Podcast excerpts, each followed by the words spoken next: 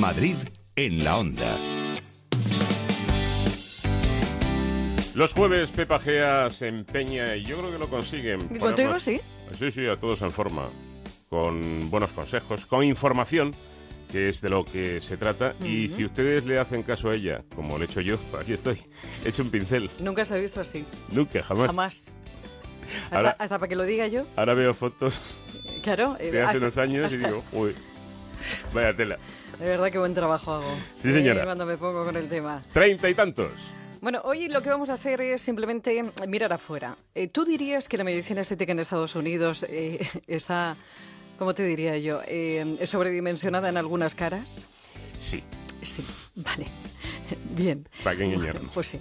Bueno, pues hoy en esto de cuidarnos, hoy vamos a hablar con y del rey del Botox, que cualquiera podría pensar que también es español por la cantidad de toxina que se inyecta aquí, pero no, no, señores, es norteamericano. País, por cierto, donde más se ha demonizado, como decía Paco, el tratamiento por culpa de actrices que lucieron sin expresión como Nicole Kidman.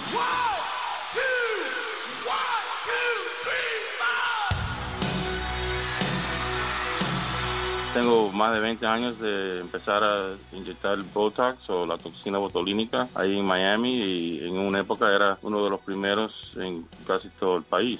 Cada médico tiene su estilo. Yo siempre algo que no luce natural no es de verdad y la belleza es importante que lo mantiene. Muchos clientes vienen a la oficina con una foto de algún art- artista y dicen que yo quiero este cara, yo quiero este movimiento, yo quiero estos labios. Y le digo que eso es imposible. Definitivamente hay muchos clientes que empujan al médico para seguir, poner más, que no quiero tener movimiento, pero en mi oficina, en mis clínicas, nunca hago eso. Yo hago lo que yo creo que va a ser lo mejor para el paciente.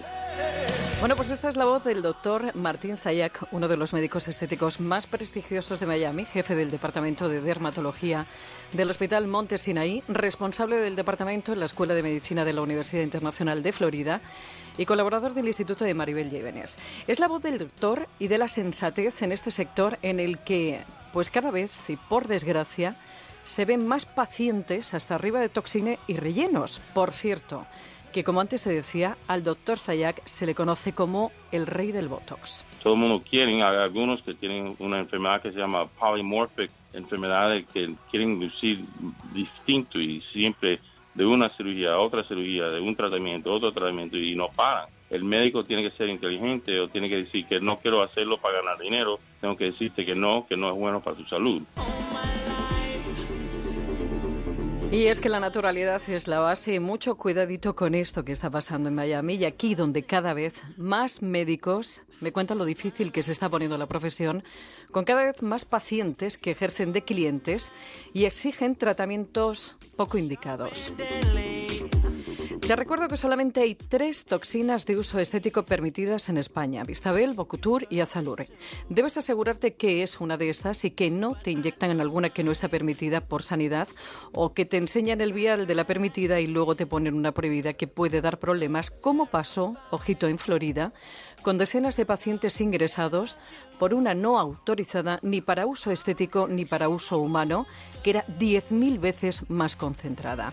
Ante esto siempre acude a centros de confianza con médicos reconocidos y con experiencia.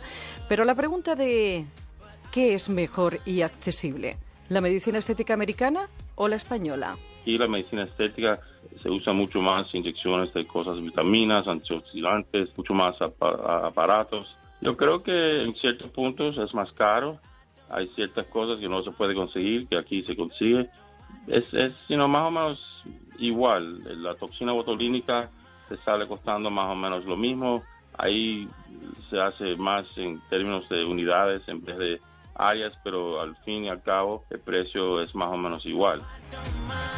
Como dice el doctor Zayak, el rey del Botox en Estados Unidos, hay muchísimo inyectable, pero poca aparatología allí, cosa normal porque una buena máquina cuesta mucho dinero y no todo el mundo está dispuesto a reducir los beneficios, aunque con ellas y combinando tratamientos el resultado sea infinitamente mejor. A mí me gustaría que estos aparatos pudieran you know, pasar a los Estados Unidos, por lo menos en mi clínica en Miami, porque hacemos muchas cosas que son similares, pero aquí hay mucho más, no sé cómo se dice la palabra, ar- armamentario de, de productos y de, de equipos para mejorar la calidad de la piel.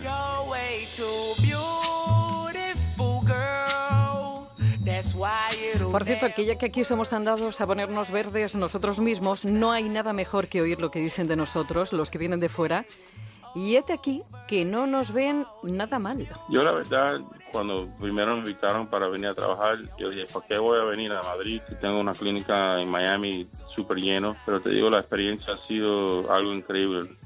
la idea de vestirse bien, siempre salir con lo mejor que puede, es mucho más impresionante aquí en Madrid. En Miami hay mucha gente que viene a la clínica con, con pantalones cortos, con una camiseta. Aquí siempre todos se visten bien creo que aquí todavía tiene el estilo de, fashion que es importante, que allá en los Estados Unidos lo estamos perdiendo.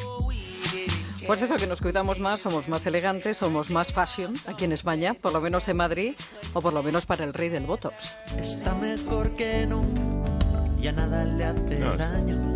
¿Cómo vamos a ir con pantalón corto y camiseta? Vamos a centrarnos un poquito, hombre, por Dios. Perdóname, pero yo ya estoy viendo mucho, ¿eh? Pues... Sí, y, bermuditas. Dios. Mira, ayer, te digo, en un restaurante potente, ¿eh? De cubierto carete, estaba un ministro, ¿vale? Mm.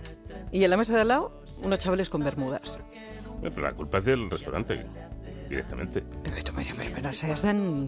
no, hombre, no. No, hombre, tú no puedes... ¿Tú te acuerdas? Eh, en, no sé si se seguirá haciendo ahora, pero hace años en, los hoteles de, playa de costa eh, tuvieron que poner unos carteles en los restaurantes diciendo no se puede entrar al comedor. Con pecho descubierto. Efectivamente. Claro. Es que de cajón, o sea, cuando tú vas a la playa ve como quieras, pero hombre, vas a comer, vas a cenar, vas a un...